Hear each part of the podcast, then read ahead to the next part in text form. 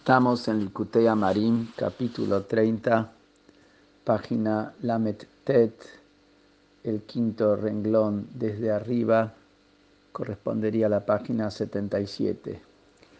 Y vimos cómo el hombre intermedio se tiene que comparar con el libertino de los libertinos, que esa lucha que tiene el libertino contra su instinto ardiente, él la debería tener en la misma proporción, en la misma intensidad, para hacer las cosas en aceitov, en su nivel, en hacer las cosas a la perfección, en tfilá, en estudio de Torah, en mitzvot tzedakah, y hay que ver si realmente pone una lucha en esa misma intensidad para hacer la mitzvah completa, como la intensidad que requiere la lucha del libertino para no caer en pecado.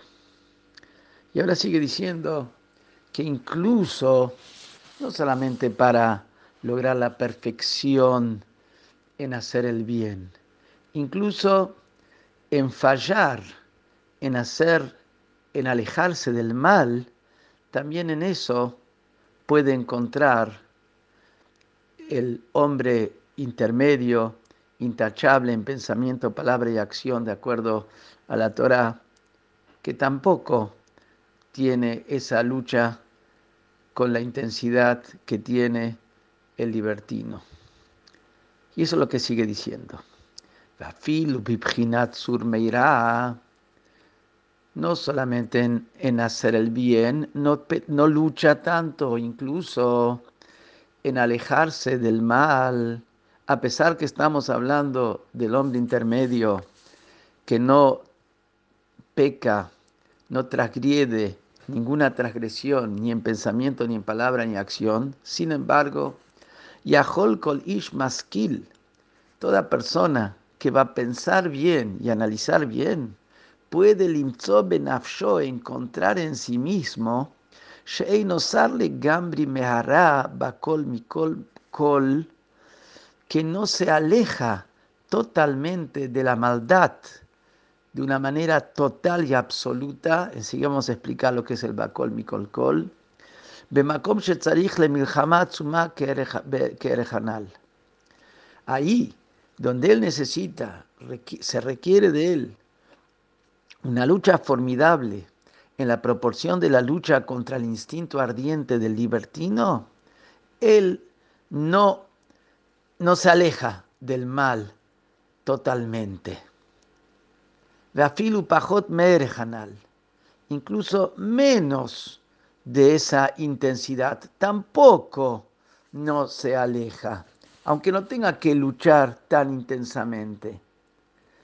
ואפילו גנאי קטן וקל מאוד, אף שהוא אמת.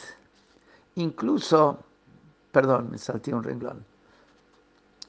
Kigón, por ejemplo, donde vemos que, que él no, en qué casos, aunque es un hombre íntegro, no lucha en lo que es alejarse del mal con la misma intensidad que el libertino requiere de sí mismo para vencer a su instinto. Que por ejemplo, Leafsik Ben está en una charla permitida, porque si es prohibida, es una prohibición que el hombre intermedio no, no hace, el Benoní no, no, transgrede. Está hablando palabras que no son ni de Torah, ni de Tefilá, ni nada, pero son permitidas. Por ejemplo, está en el trabajo, que por el trabajo es, por supuesto, es permitido, incluso una mitzvah, el alimentar a la familia de manera como corresponde. Y está ahí charlando. Y la mitad de la charla, que es una charla permitida, por supuesto, sin embargo, siempre se mete detalles donde él, con placer y con satisfacción, se extiende a hablar en detalles aledaños, en detalles tangentes, tangenciales, de, que, no, que no hacen al negocio en sí mismo. ¿Y qué dice acá? Él no tiene la fuerza de interrumpir en la mitad de una charla que a él le da satisfacción. O puede ser que es una charla totalmente permitida y bien, pero habíamos visto antes que la persona tiene que también tener la fuerza de contener y no hacer todo lo que le gusta y, le, quiere. Entonces, cuando se llega a ese punto de interrumpir una charla que él está disfrutando el tema, aunque no se está haciendo nada malo, le cuesta frenarse. O si bignut javeiro, o cuando está contando algo que de alguna manera descalifica al compañero, y vamos a explicar enseguida de una manera que no es maledicencia total, que no es la total, pero es descalificar al compañero. Incluso si se trata de una, algo que lo está avergonzando, pero muy pequeño y muy leve. Un tema que es, como vamos a enseguida el ejemplo que trae, Emet, aunque se trate que es algo que es verdad esto. Incluso que esto lo, lo dice, algo que es muy liviano y es verdad, lo hice para limpiarse a sí mismo, que no sea él culpable, culpado. Y trae un ejemplo, Canoda, como es sabido, Mehad de Amar Shimon le Aviv Rabbeinu Akadosh, Lavan Akatvei, el Yehuda Hayat Akatvei, Vamalei Klach Milashonara, Ayin Sham Bigmarar, Reish Perekiut de Baba Batra. Como lo que trae, que le dijo Rab Shimon a su padre, Rabbeinu Akadosh, nuestro sagrado maestro que era el copilador de toda la Mishnah, la base del Talmud, le dijo Rab Shimon a su padre Rabbi Yehuda, el príncipe, le dijo en cierta ocasión que él le trajo al padre un documento de divorcio, un get, que ese get era kasher, o sea, era apto para hacer el divorcio, pero no estaba escrito de una calidad de primera calidad. De última era de kasher. Si ya está, era kasher. Ya pasó, era kasher. Pero de no era un get escrito de primera. Y cuando le trajo ese documento al padre, el compilador de la Mishnah, Rabiuda Nasi, el padre lo miró con una cara media de enojo.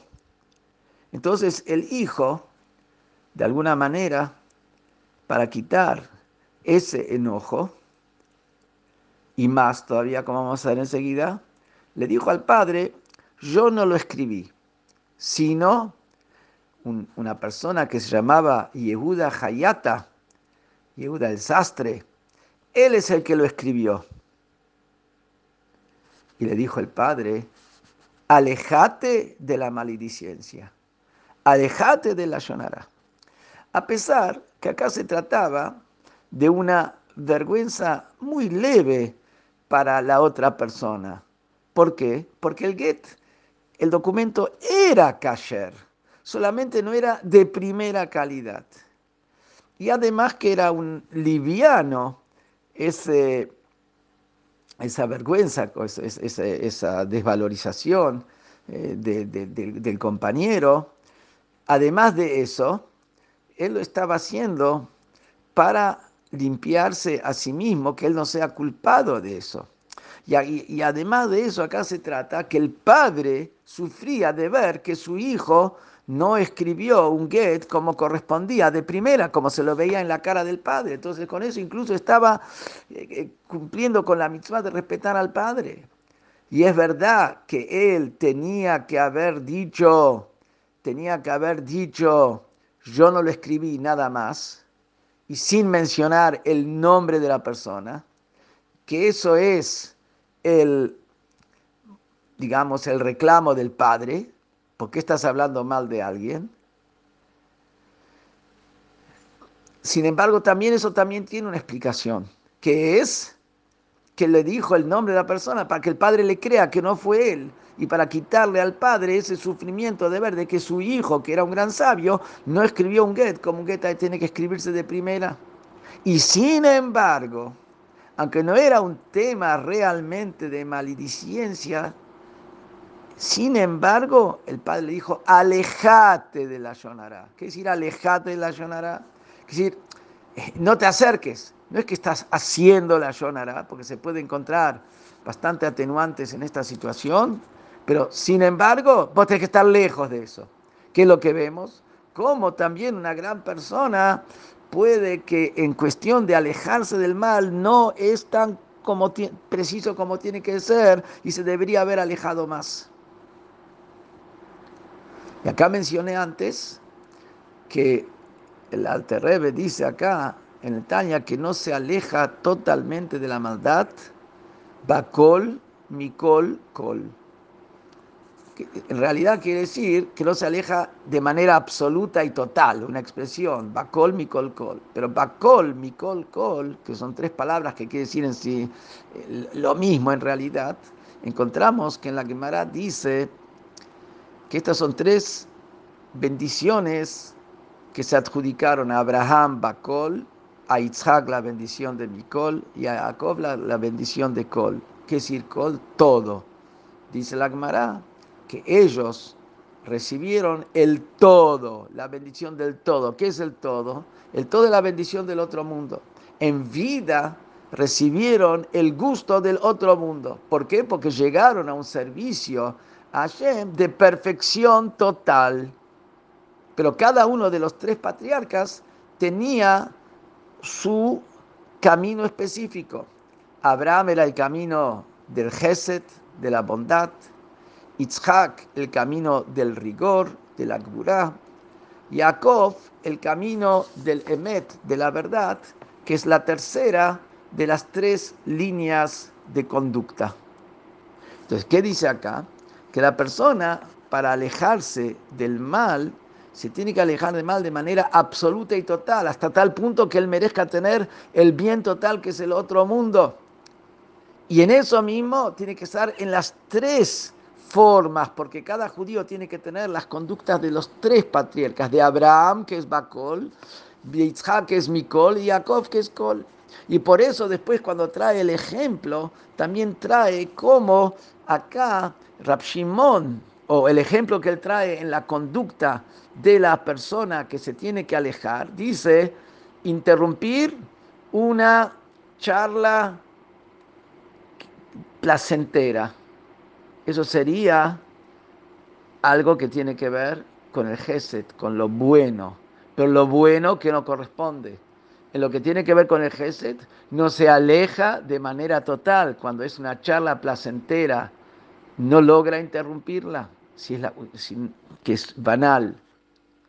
O hablar mal de otro, o sea, descalificar al compañero, eso sería un acto de gvura. Vemos que en el acto de rigidez, él no está completo. Y después dice, aunque sea que es emet, que es verdad, que ese es el tercero de las líneas de los pilares que corresponde a Jacob. O sea, acá la verdad que él estaba utilizando como base para hablar de Yehuda Hayata y decir que no fue él, sino Yehuda Hayata, era porque eso era verdad. Entonces usó la verdad no de la manera correcta, que decir, no era completo y íntegro en el uso de la, de la verdad, que es el camino de Yaakov. Por eso trae Bakol Mikol Kol, que encaja con las tres cosas que dice después, donde no logra la integridad en el alejarse del mal. Y fíjate, dice el Alter en el, en el tratado de Baba Batra, en el principio del capítulo 10, donde habla extensamente sobre la gravedad de lo que es la maledicencia. que hay gavna, y similar a esto, kama mili tuba. Hay muchas cosas donde la persona no se aleja totalmente del mal y que son muy habituales. Ubifrat, y especialmente en que la persona habitualmente le cuesta alejarse, es venía Kadesh Atzmo bemutarlo, Shehum Midoraita. Como Shekatuf, Kedoshim Tiu Begomer, Vitkadishtem Begomer. Especialmente en la obligación de santificarse en lo permitido. El Beinoní no transgrede absolutamente nada, ni en pensamiento, ni en palabra y acción, de algo que es prohibido. Pero también tenemos una mitzvah que trae acá el Alterrebe, la opinión de varios rishonim, de varios sabios, de los primeros sabios, que dicen que es una obligación de la Torah. Cuando la Torah dice, sean ustedes santos, santifíquense, ¿A qué se refiere ustedes santos? Que también en lo permitido tienen que tener una conducta de nobleza, de altitud y no rebajarse a ir detrás de los placeres permitidos. Y que eso es, para la persona le cuesta dentro de lo permitido santificarse también. E incluso de acuerdo a los sabios que dicen que esta no es una obligación de la Torah escrita, sino es una obligación de los sabios, me sigue diciendo, aunque digas que es una obligación rabínica, también tenemos el dicho talmúdico que dice que las obligaciones rabínicas son más graves que las obligaciones de la Torah escrita. Ela, solamente qué pasa, estas cosas que uno no se cuida y no logra alejarse de manera total, estas cosas y cosas similares que son leves y que no parecen que son graves, son de esos pecados que la persona pisa con su eh, pisa con el, eh, la parte inferior del pie, que pisa con el eh, bueno, se me fue la palabra de la cabeza, con el eikef, con el talón. Son esos para que la persona lo pisa con el talón, que decir, lo pasa por encima, no le da importancia. Y también los ojos de la persona ya le parece como que es algo permitido. Porque ya lo hizo una vez y lo volvió a hacer otra ropa, otra vez. Entonces le parece que son cosas permitidas. Y por, e, pero, sin embargo, Todas estas cosas no son permitidas. Y las obligaciones que dijimos antes de tener la intención en la Brajot y en la Torah y el esfuerzo, el estudio de la Torah y en Tzedakah, etc., son, aunque la persona ya se acostumbra de una manera, pero sin embargo son cosas que son hacen a la integridad de la persona y son importantes que indican el nivel de entrega de la persona hacia Hashem. Entonces la persona tiene que ver y medir ¿Qué pasa con todas estas cosas en él frente al libertino? Que él no lucha para no caer en todas estas cosas. Y ya le parece que somos, son como permitidas. Entonces, él en su nivel es igual que el libertino, que tampoco no logra superar la, la lucha intensa que tiene contra su instinto.